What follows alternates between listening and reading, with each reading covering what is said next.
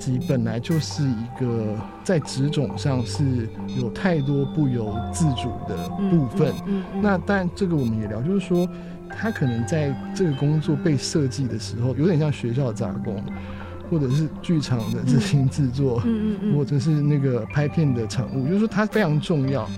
典藏 Art Touch Artbience 艺术环境音。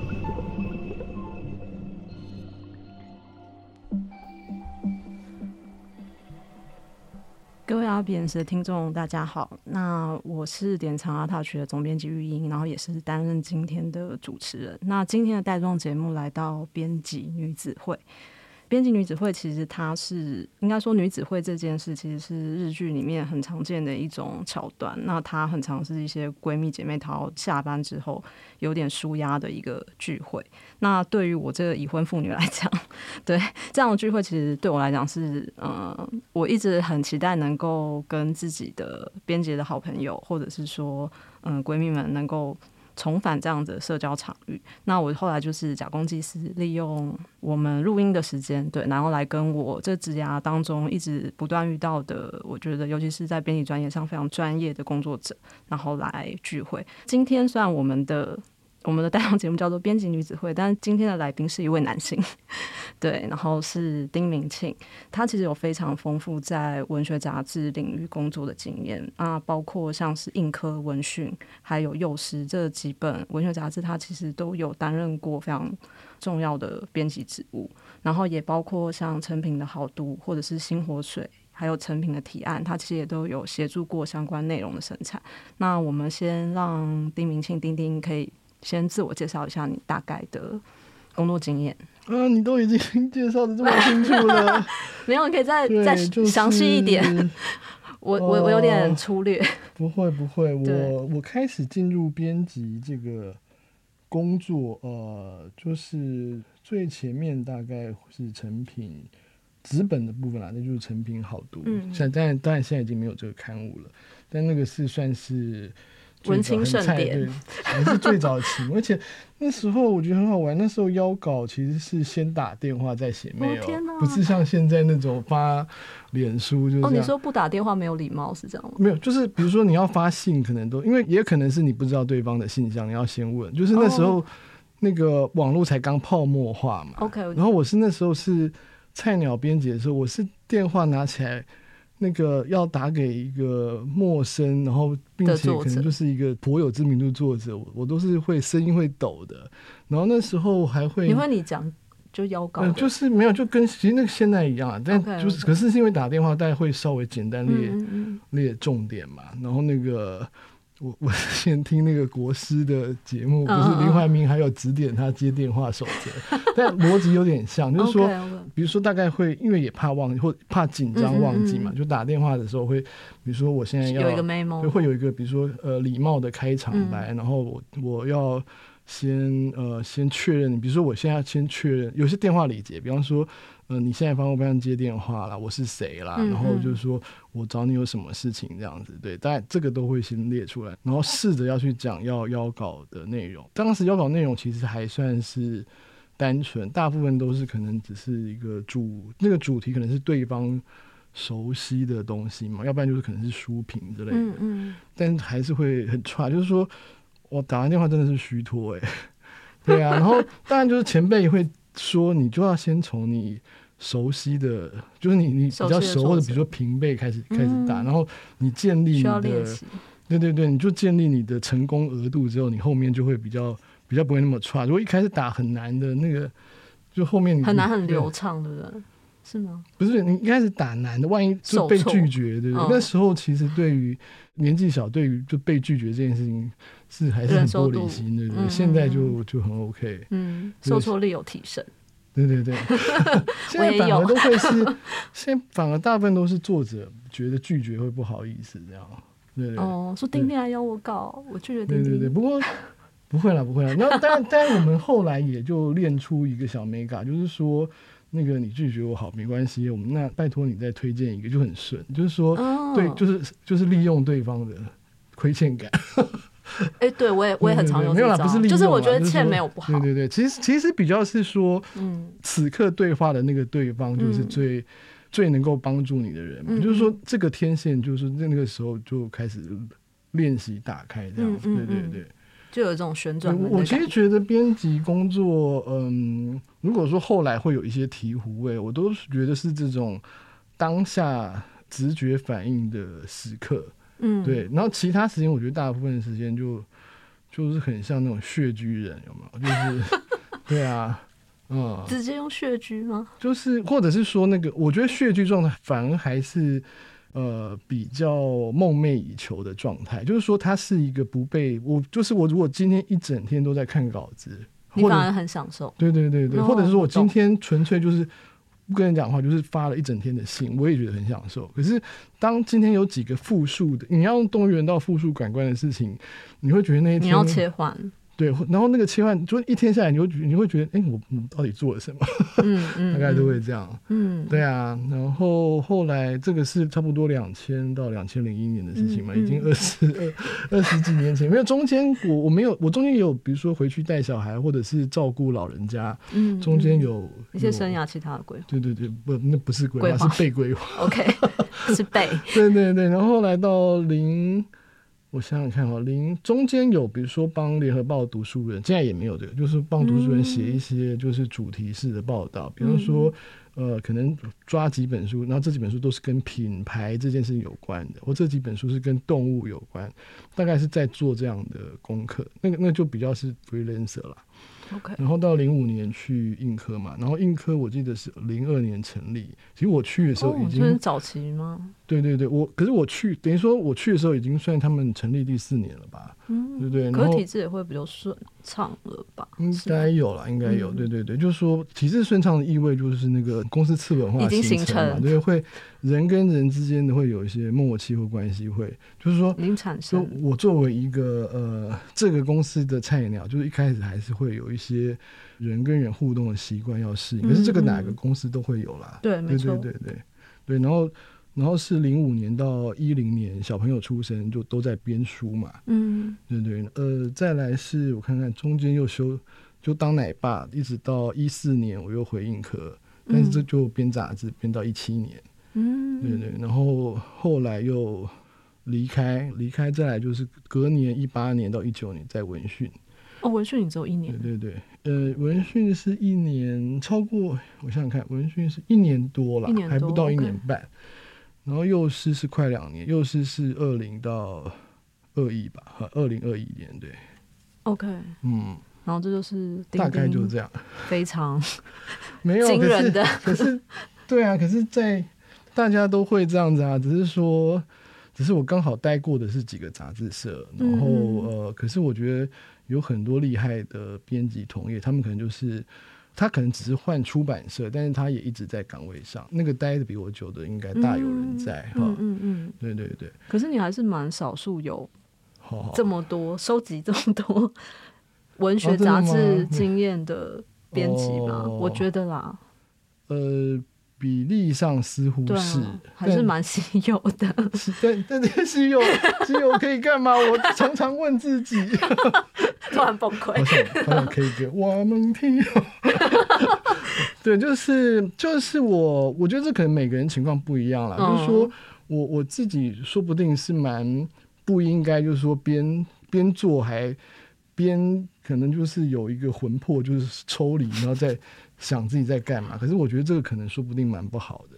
你说你会变成第三视角看自己？呃，没有，就是说可能比如说每一天工作结束，我会我会思考，说我今天呃，我今天比如说不是得失这样子，而是说而是说在整理心情的时候，会有一点就是说，嗯，我我现在做的事情真的。真的是我要的吗？但不是说每一天有这个反应，或者是说我现在做的事情是最贴近我的性情嘛？或者是说，或者是说还有一个，我觉得我自己观察很多年轻的小朋友还不知道怎么问，就是说你这个工作你要做到什么时候？就比如说你你现在三十号，年轻的编辑们现在三十岁。那你到五十岁的时候，你确定你还要再坐这个位置是吗？可是你可能做的事情是一样的哦。嗯嗯，对你，你有你有办法像像一个老农那样，就是说你做三十年、四十年都是同样一件事情，啊、产出的东西都是相似的稻谷，但是可能内容不一样，不一样，但质地是对，或这个这件事做的过程，可是当然这个东西说不定还有另外一个思考点，就是说。这件事情为什么会一样，或为什么要时代都变得这么剧烈？为什么我们的工作模式，或者是你待的公司的这个体制，仍然是你二十年前进来？可能只是从那时候从影印排版到后来 Quark 到 InDesign，就是说你的排版软体可能都都已经变进化非常多版本。可是可是你的工作模式还是从整理稿子，然后到还是一样。对对对，那当然现在我知道有。应该有前辈在开那个 GPT 如何帮助编辑这件事情。嗯嗯嗯、可是具体来说，怎么怎么去呃让你的工作变得更怎么说？不一定是更有效率，但是就是说更像是这个年代，而不是只是只是那个对过二十年前的某种。的幽魂还在现在活着，嗯，对，但我不是说否定过去，而是说，而是说那个变化实在太隐晦到很难分辨。嗯，那是当然也说不定，这便是我们需要再去问另外一件，就是说我们做的这件事情，难道在过去某个时间点就已经是完成事了吗？那如果是这样的话，你自己就作为一个人好了，你有什么要去呃进阶或完成的？就是说。我我在做编辑工作，那说不定我这样的个性到任何工作都都会有这样的一个不合时宜的自我怀疑。对，嗯嗯嗯，就是说，那你这件事情，那你要怎么样做让，让让自己去？可是老实说了，就是说，这回到就是之前聊过，就是说，呃，编辑本来就是一个在职种上是有太多不由。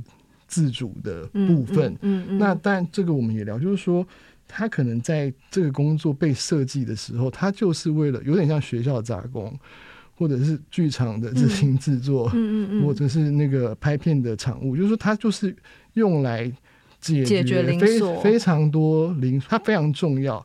可是这个重要的同时，我觉得它动员太多复数的感官，就很像一个电脑间开。可能几十个视窗，嗯，对，但是我不觉得就是每个人都都能够，就是说他的那个记忆体可以跑得这么顺，嗯，对。那我我觉得就是说，至少我我对这件事情是偶尔会感到困扰。这也就变成说，有的时候我会在比如说做书跟做杂志这样的一个职涯过程摆荡。比方说，我觉得做书其实它是比做杂志。但是前提是因为现在之前的杂志大部分是月刊，现在有一些双月刊或季刊，这件事应该会好一些。但是做书的话，它相对来说，呃，它有机会对某个题材就是跟比较久，不管那个书作者是，比如说是由编辑发动去找复数的作者来一起合作，或者是他可能是某一个非常专业的作者，就是说，但是在跟着一个题材，我觉得有点像是一个稍微时间长一点的远洋航程啊。比方说三、嗯、三个月在海上，你就会觉得那个整个人会有一种纯粹感嘛。对对。可是，但是后来我也忽略了，我忘记一件事，就是说那个做书的做书的对做书的时候，你并不是一次只做一本书。嗯那、啊、当然，如果你是接案编辑，哦，接案的话，你，你可以自己排对对对，嗯、你可以自己排松紧。嗯、可是如果你是 in house 的编辑，嗯、这件事情就变得相当对，相当梦幻。你做 A 的时候，可能 B 正在洽谈中，然后 C 可能在收尾，然后 D 可能正在解决一些图文的问题，或者是谈授权，同时会有好几个时间。对对对。然后如果说假设你带这个出版社是。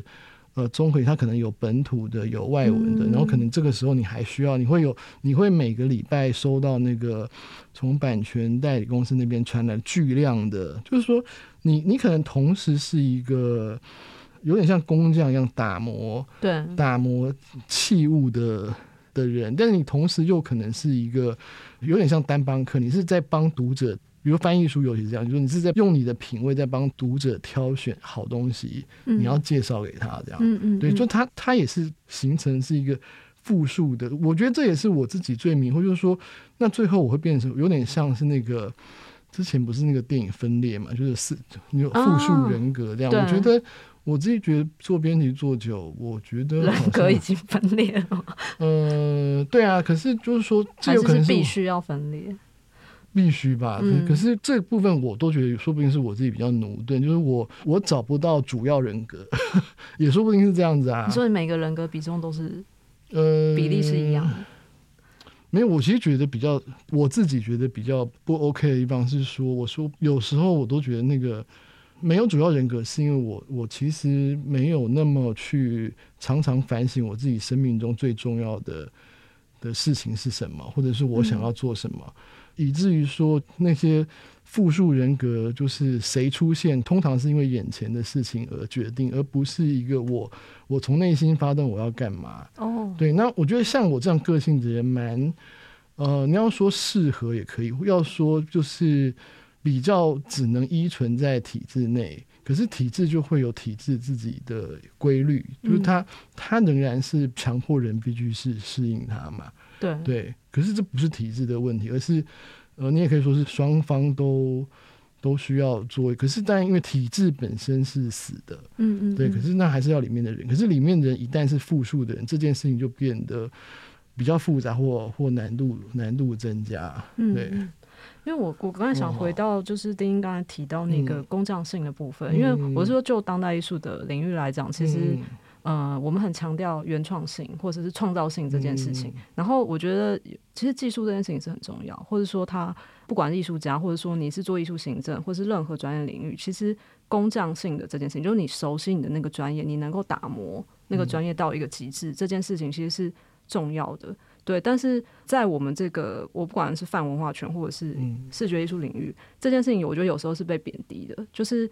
你被讲说你很匠气，或者说你做事情都是工匠类型，它好像就是比不上原创性或者是创造力这件事情。可是就编辑这个专业来讲，我觉得工匠性格，或者说你愿意蹲点去打磨一件事情，到它在一个资源或者时间范围内最好的呈现，我觉得这件事情是很重要。因为我那时候其实有被你讲的这段话给触动，因为我的工作内容其实有很多时间也是跟打磨。一件事情到极致，在有限的条件下打磨到极致是有关的，所以我也想听听丁丁讲一下，就是关于编辑跟工匠性格这件事情，你的看法是什么？我后来思考，就是说我那时候说的工匠，或者说我们现在理解在聊的工匠这件事情，其实我觉得比较像是某种，我觉得比较像是某种道德修养，哎，就是他，对对，就是说他 或者他是一个职业道德吗？我我觉得比较像是这样，或者说，或者是说，它比较像是个性或习惯。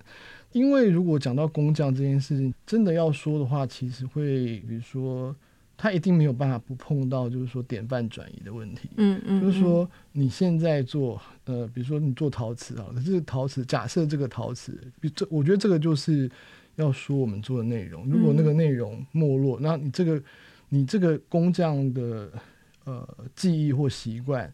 他就比较像是个人的的某种兴趣或坚持，可是当然就是说，我觉得工匠这件事情的那种投入时间感，其实我觉得是很很迷人的。它其实就比较像我刚刚说的，它是一个穴居的状态，对，穴居，或者是说它是一个长时间，很像打坐，或者是就是说，或者是长跑，它就是一个长时间专注在专注在一件事情，你跟那个东西。对话，然后也跟自己相处。嗯嗯、可是就是说，在编辑这个职种，我觉得比较多，他需要去呃解决，因为毕竟你不是创作者。对啊，对啊，对对。但你打磨的是创作者，因为信任你交付给你的、嗯、的东西。对对对，我我觉得这蛮像我理解的，就是当代艺术某些他需要有些师傅帮忙做。成色或者的的状态，嗯，可是当然就是说，那些师傅不用去去统筹那些呃，就整个运作的细节。可是，可是在呃出版这边的编辑却，对他就是也是就是刚说的复述的感官。呃能力或复述的感官，就是说他既要统筹，可是他就要去面对细节。那这个东西当然我们做久，就是说什么时候启动，然后这中间还会有些临时状况，比方说哪些东西可能因为不是你的关系突起，比方说作者弄错哈，比如说你一本书作者弄错了他的图档的解析度大小。或者是说，他以为这个图是图片是可以使用，但是没想到居然需要授权。Oh. 对，这些种种的临时状况，都必须由编辑来提醒，或者甚至就是最常见，嗯、我们编书最常见，而且有些编辑同业是收到这个东西一开始就崩溃，就是说你怎么可以把你的图要做书的图档贴在你的 Word 档上呢？我懂，这蛮有趣的、啊，对对对，对对对。所以就是说，那个当然就是说，这个前提当然是因为有一些作者他也许第一次出书没有经验，嗯，那当然通常会造成同业崩溃的原因是他可能都出好几本书，他还是这件事还是照做。就是说，这有趣的是说，我们都会因为某些其实老实说，嗯，不必要紧张的部分紧张。我觉得那有可能真的是复数感官同时运作放电的结果。哦，对对对。嗯，但但所以我觉得就是说，比方说，呃，很多年前也没有到很多了，就是前几年有流行过一句话激怒什么嘛，我就觉得好像编辑的答案特别多哦，因为很常被激怒。对啊，对啊，各各种，可是可是仔细想想，那都也就真的都还好。哦，对对对，哈。可是我觉得那个，我觉得也另外有种悲伤，就是说，其实呃，我们这种私底下的。小小的苦或乐其实是蛮常讲，可是，一旦碰到 touch 到，就是说结构性的，嗯，比如说你怎么样去跟，比如说老板，或者你跟你的次文化，就是有有争取一些余裕，嗯嗯嗯，这件事情就变得就很像这种去猫脖子上挂铃铛，对，就是，可是那这个比喻可能不是太贴切，但是有点像是说这个东西似乎已经。就比如说，我们大部分编辑都是可以同时复述做很多事情，可是碰到这件事情却很容易卡住。为什么？我也不知道，我自己也做不到。那这件事情好像变得没有办法去透过单一的沟通或请求可以做到这些。那当然，我们也待了这些年，渐渐地就是说。呃，公司或体制有它的难处。嗯，假设用公司比拟成一个人哈，他这个人的优先任务跟作为个人的编辑其实是不一样的。他可能需要先考虑到是整个整个公司的生存，嗯，或者是说在生存之上，他可能还更期望有影响力或业绩。对，那这些东西，呃，这个东西没有办法用个人的标准检视他。应不应该，必不必要？嗯嗯，对，那只是说，当他那样运作的时候，那作为个人就就难免必须取舍或退让。对，那这个东西，我觉得在，我觉得在编辑，我之所以觉得有些同业会会感受到比较苦，是因为那个退让的次数太多了。你说在心理的部分吗？对，我觉得是、啊、心理空间。对，就是一个老好人，然后 只能永远永远。被机制协商，是吗？就是说，他也嗯类似，或者是说，他可能就是会先考虑到对方的难处。我觉得有点像是这个工作反过来影响了这个从业者的个性。嗯，就是说，作为编辑，大部分会我我我认识都非常棒，就是说，他们大部分都是会先考虑到别人的情况，对，但最优先是作者嘛，再来是公司，嗯，对，然后。当然也有一些，就是说，我们也知道有一些蛮有个性的编辑，嗯嗯嗯，或者是说他他甚至是非常有泡的，那个真的已经太就更像创作者了。嗯，嗯，可是呃，大多数的编辑，我觉得比较还是勤勤恳恳的完成任务，交办。对，但只是说在这个完成任务过程中，他会激发一些小小的创意，或者是说他的专业会让他知道说。怎么样对读者更更有帮助？这样、嗯嗯、对，比方说，我觉得像典藏，像做艺术书都，嗯，都很厉害，因为那个里面层次超多的。哦，对啊，对啊，我很佩服我们那个丛书部的同仁。对对对对，所以我就觉得其实都有一些厉害的，但不同的美，对对，你也可以说那个那个内向的工匠性格，或许是因为这些外在的。别人我不知道，对我来说，或或许是这样，就是说、嗯、那个内在的工匠性格或工匠时刻的的恋慕，我觉得是因为这个外在有非常多，他没有办法马上。当然，我们也可以去练习调整自己的修养。可是老实说，很多时候是缓不济急。嗯，对，因为呃，外在有很多事情，作者、老板、应务、行销、业务，可能都因为某些原因，他会有比较急切的需求，然后你必须你必须回应。对对对对，所以他我觉得最。最困难的是时间感，或者是说回到，也许差个题，就是我我做这些年下来，我觉得作为编辑最重要的是三件事，嗯，一个就是空间，嗯，另外空间是心理空间，呃，其实都有。我觉得如果这么说好了，就是说空间原则上是心理空间，但是如果你的心理空间不够，呃，就我所知，大部分是是会用，比如说他肯去旅行。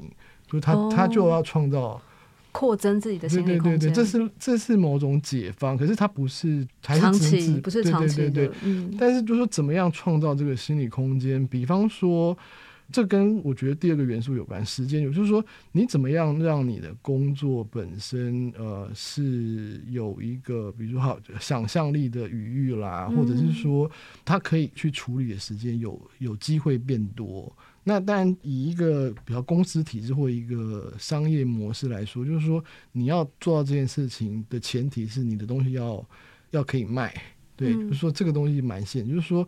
你一旦你你的销售成绩有增加，在某些公司，但不是所有的某些公司，你可能就可以松一口气，因为你不用再赶着做另外一本去冲量的书。对，嗯、老实说，那个冲量也冲不了多少，嗯。哎，我想回到一个部分是，之前有跟丁丁聊嘛，然后其实你有提到说，像华文出版，其实它有一段时间是，嗯，因为可能过去的出版其实都比较制式，就比方说在书封或者是它装帧的设计上，可是有一段时间开始，台湾有一些蛮怎么讲，视觉设计师，他开始加入一些不同的构思到书籍的装帧或是封面的，嗯，设计上面，对，然后可是因为这件事情其实。我不太知道它发生的时间点，或者是说当时的我不知道社会氛围吧，出版界的氛围，或者是说当时的编辑是怎么样去承接这件事情。因为你要从一个，比方说大家都已经习以为常的知识出版，然后转变成另外一种长相或者样貌，那其实我觉得应该说那个中间协调的那个编辑，或者丁丁，其实你可能有接手过相关的编辑，对当时为什么会有？欲望去做这样子，比方说你你等于是调整了整个出版社从以前到现在的出版框架，对，但是那其实会有可能会增加很多额外的工作量到你身上，你也可以循着过去的出版框架再出版就好了。可是为什么会去愿意去做一些突破，或者是去改变那个原本的嗯产制的那个框架？我那时候聊这个，我后来觉得其实这个比。比想象中复杂，就是说那个复杂是说，嗯、当然就我们作为基层编辑，对，就说一个人负责一本书，惯例啦的编辑其实是没有权利去突破这个框架，我们只能去，比方说我我还是没有办法去帮同事的书做决定，嗯，那我觉得我自己编的书，我希望它长得稍微跟之前不，这其实是一个蛮素朴的愿望，嗯，只是说在这一点就呃有机会。应该说，就有可能会冲撞到这个公司原来或者是老板的某些价值观。这个不是好不好，而是我觉得这真就是一个一个时代阶段。嗯嗯，嗯。那我能冲撞的，我我可能没有办法称之为冲撞啊，就只能说是尝试做一点点改变。比如说最初的改变，其实也仅仅就只是从 in house 的编辑到。外包，哦、那只是说试着外包，对对，只是说当时的外包这件事，因为当时的封面大部分的设计其实跟现在大概差了一倍多更多，嗯、当时应该六七千块就有机会找到还蛮 OK 的。哇，对，我记得最早那个内容真，对，我记得好像是，对，可是那个是也是他们才刚开始出来创。嗯嗯嗯可是其实那时候他们东西已经很不错，嗯，只是说我觉得他们展现了一个，我觉得这个真的是很微妙的，由个人回过来影响到产业的情况。比方说王志宏或或永贞，那我觉得他们是那样的一个，就是说，我觉得我做这个概念，或者是，但这里面还还是有一个沟通上面的落差，嗯、因为最实际的情况是，他们其实不见得都有余裕把整个作品消化完再去做封面，他们可能就是可能看一部分，然后做，这是当时工作的常态，嗯。嗯嗯，因为他们也确实没有这个时间可以做这件事情，嗯、然后只是说他们在。看了一部分的内容，然后感觉到那个，比如我们是做文学书嘛，那他们感受到那个书里面那个文字的某种呼吸或者是感受，然后他们有了一些想法落实在他们的设计上，嗯嗯，而他们是相信他们自己设计。我觉得在这一点上，是那个时候大概是二零零七零八年左右，就是说在这件事情上，我觉得除非是说呃那种非常资深的。设计大师，呃，对，那个就是有一些更前辈的，对，我知道，对对对，然后他们比较不，他们又是另外一种情况，但、嗯、但那种年轻的设计师坚持这件事情，我觉得现在回头看真的是意义非凡，非凡，就是说，对，没错，那个时候，呃，我觉得就是说这种外包接案者的个性是不被容许的，嗯，这说不定会回到。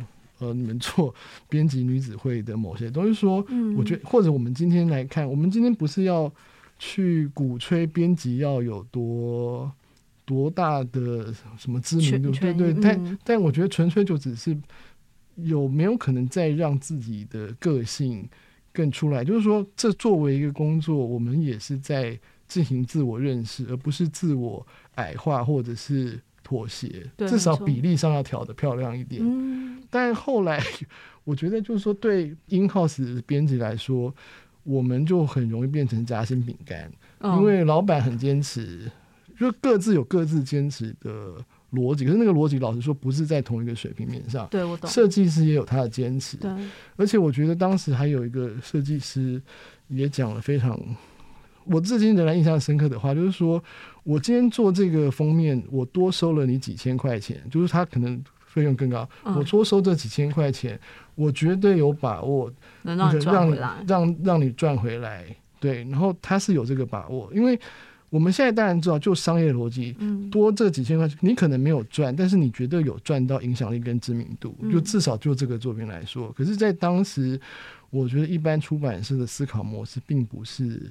并不是这样走的，对，就基本上还是成本考量。呃，对，那当然也可以说，就是一个稳扎稳打的一个策略或习惯。嗯嗯，对，所以我觉得当时出版社跟设计师在这个部分，老实说是价值观是非常不同的。嗯，然后只是说，我觉得后来会这样想，就是说会更不屈就自己去做修改的设计师越来越多。那当然也会有一些。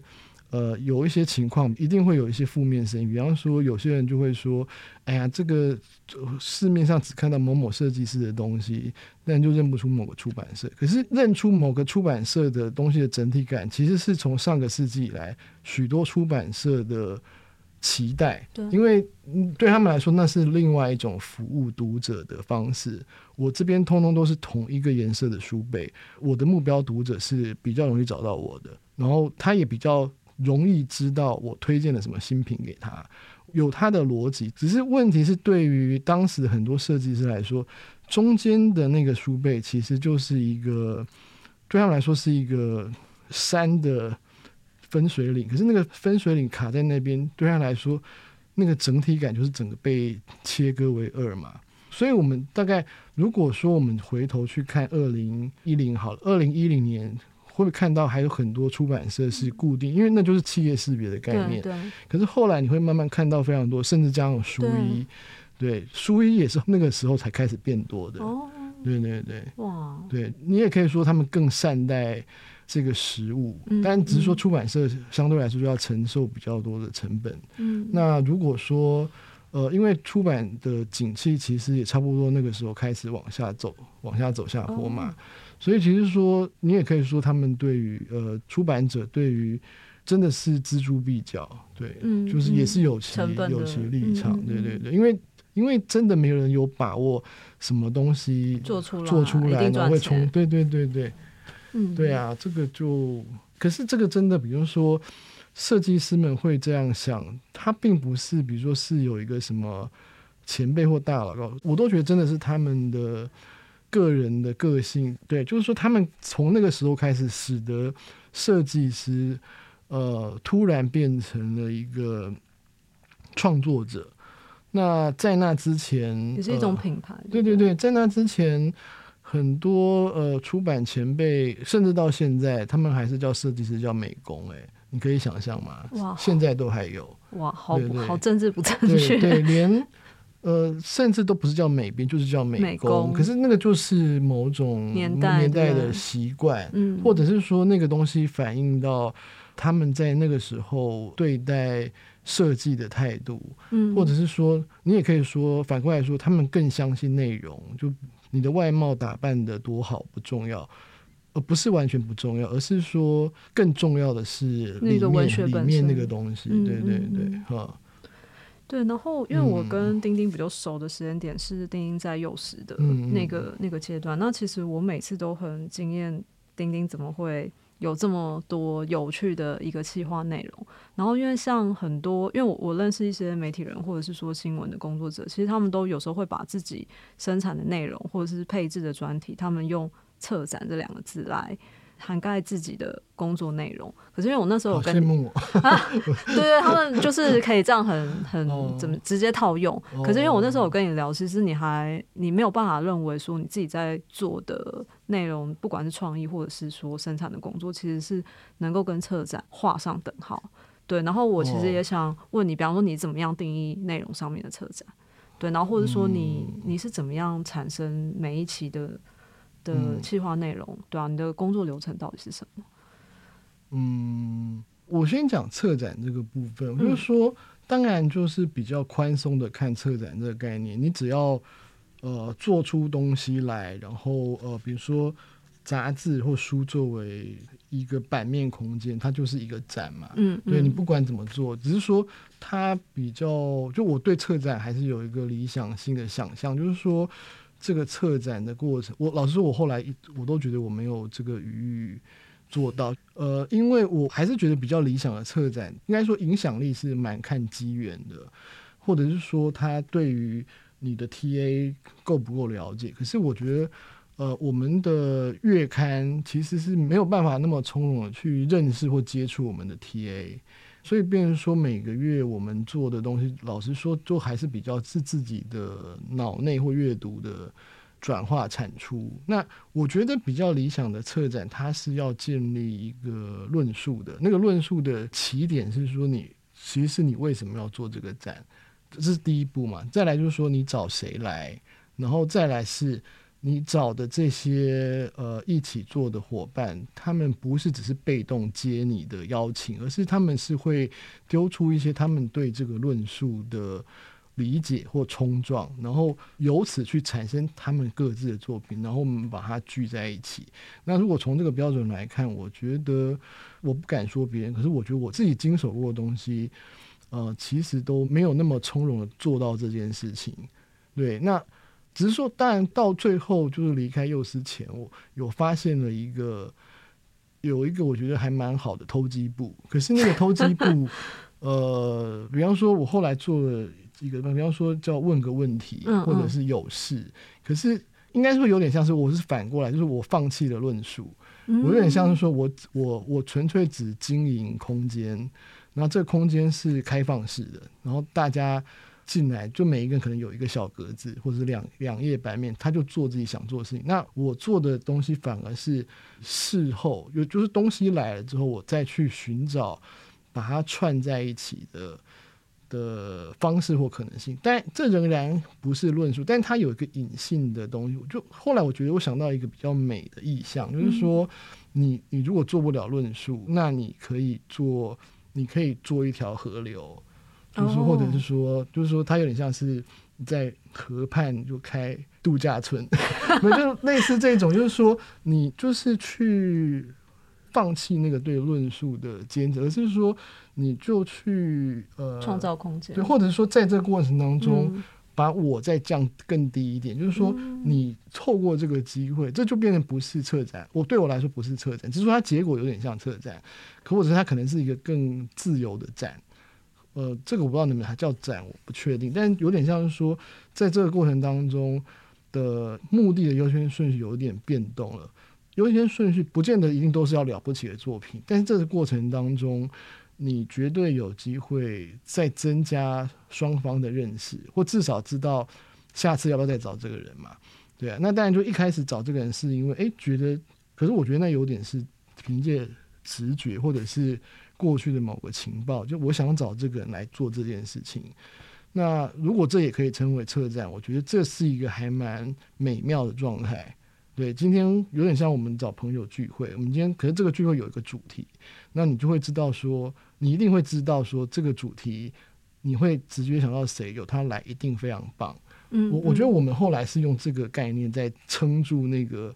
编辑工作的繁琐，嗯，对对对，就是有点像是一个短期的呃驻村或度假。我我觉得如果把它称驻村，说不定比较好像比策展来的好一点。嗯，就是刚想到，我觉得说不定，对对对，就是说他可能可以更更给予作者空间。我我后来因为杂志工作繁琐，我还有想过一种可能性，我也不知道那个。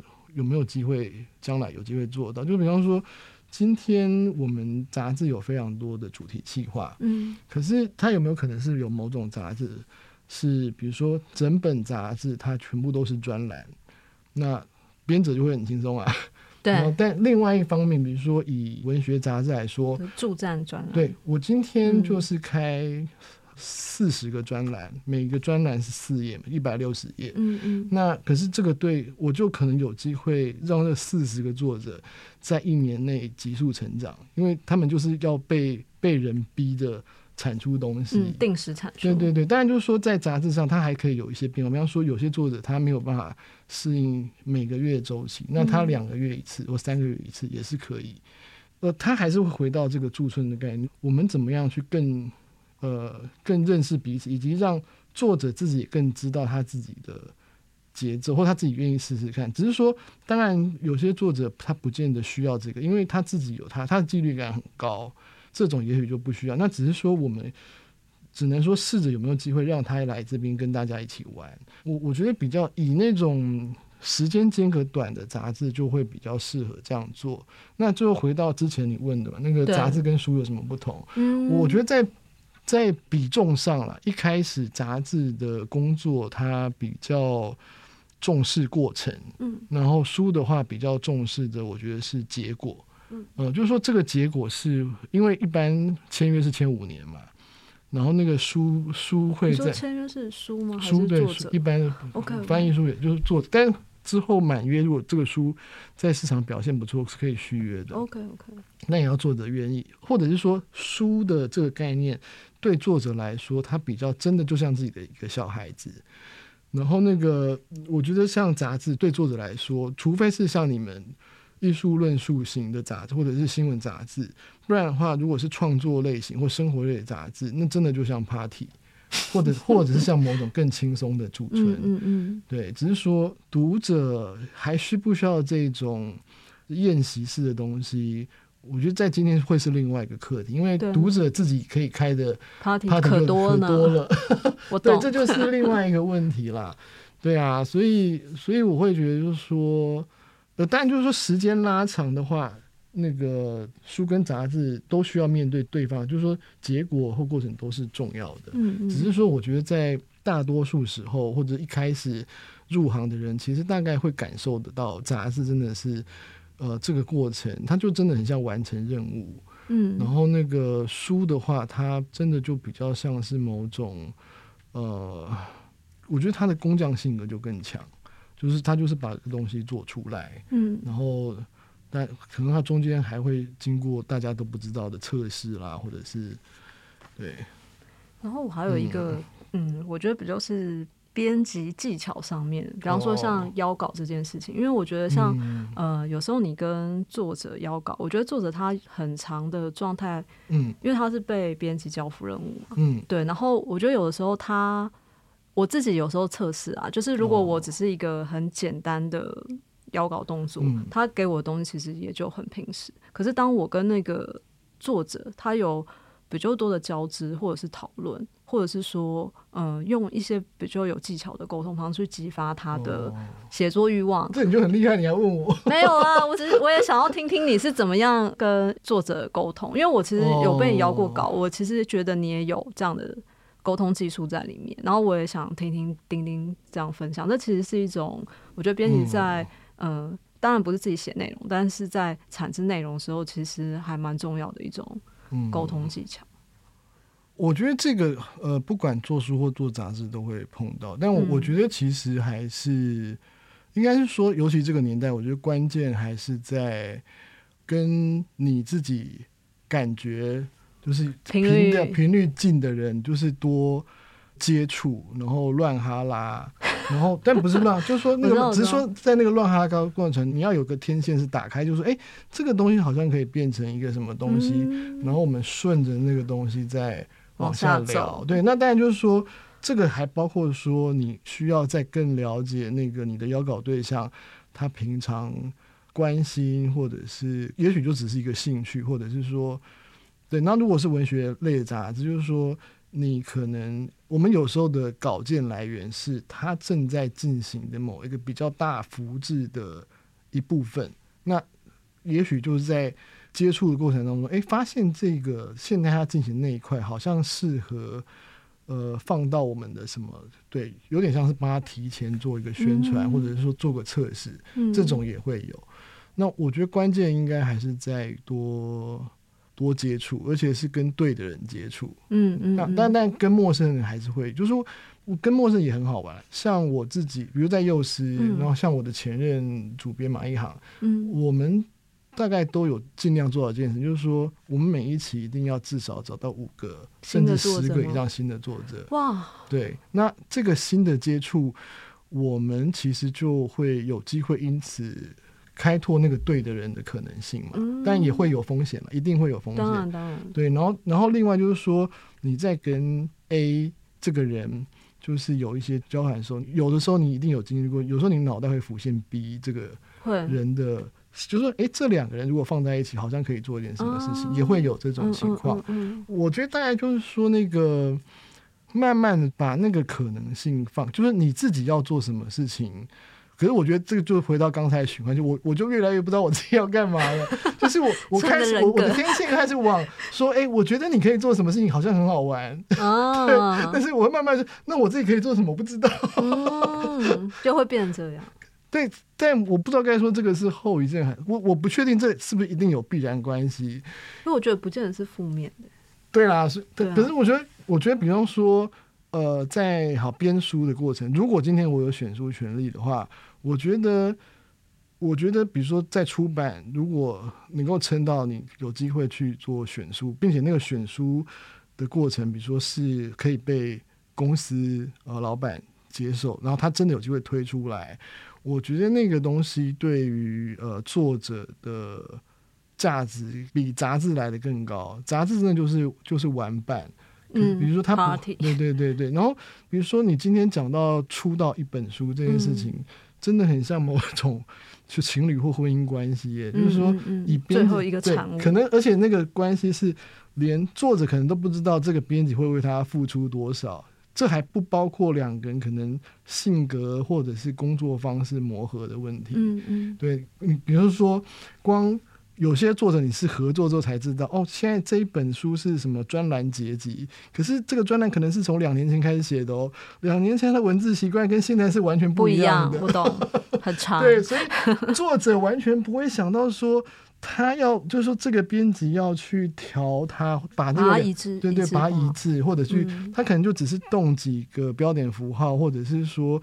注释的写法，这些都是作者不会知道的事情。嗯嗯，也不会意识到。但但是但是如果他意识到这件事情的时候，那个双方的关系就会非常的，就那个信任感会急速。工作，你的工作内容。对对对，那我觉得到杂志可能就，我觉得有些作者够敏感，他会意识到这些细节。哦、可是那个充其量也就是觉得你很厉害。那或者是说，他就是逐渐的增加你的信任感，可是他的信任感不会像书的作者一下冲动，但相对来说，这样也会有风险啦。这个信任感，呃，出的风险还是比较高吧？还是感觉是交付那个终身的？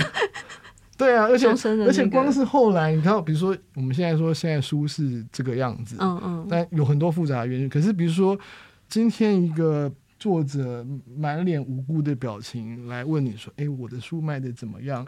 这件事情就很可怕、欸。我也很常被说：“哎、欸，我那篇流量怎么样？”然后我有时候看很差，我就略过这件事情。对、啊，我也没有想要去打击他。他是真的很想知道。然后，对啊，我就很难回答。然后，我都觉得编辑生涯里面就是各式各样，就是善意的谎言也说了不少。好了，我也是没有在少的。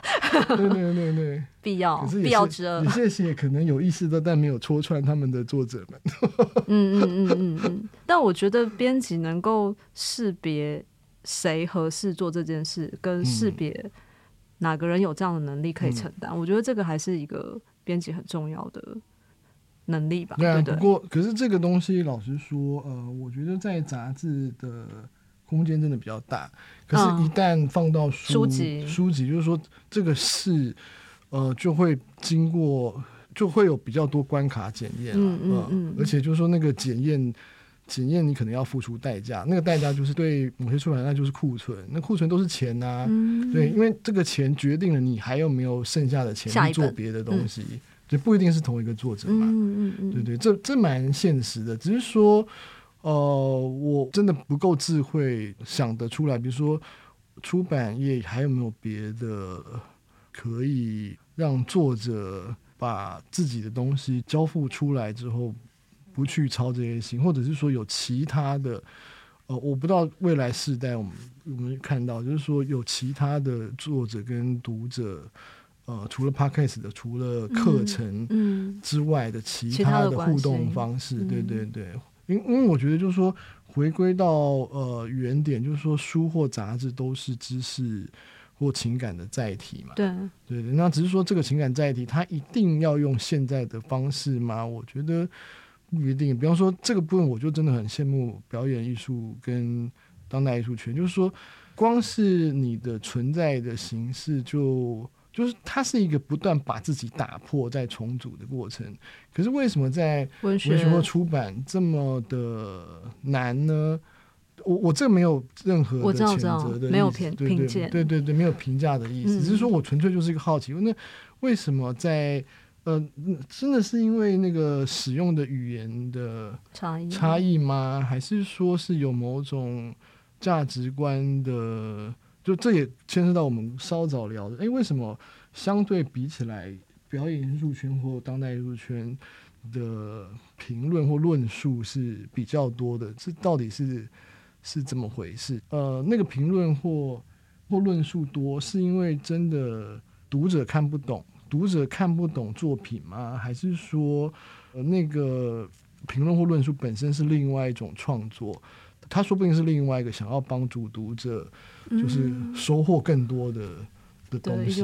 对对，但为什么在呃文学这边的至少量没有那么多？嗯，感觉上了、嗯。那但我我们当然知道很多是是在学院里面自己自己有在运作，可是在。在公开的，公开的我们我们没有，我们没有呃，曾经有过，但是如今没有评论杂志嘛。嗯嗯，对对对。但是说各各文学杂志也都很努力在开辟版面，可是也也真的毕竟没有办法太多了。嗯嗯，对啊，因为连作品投稿，这又是另外一个问题，就是说文学杂志在它比较热闹的上个世纪。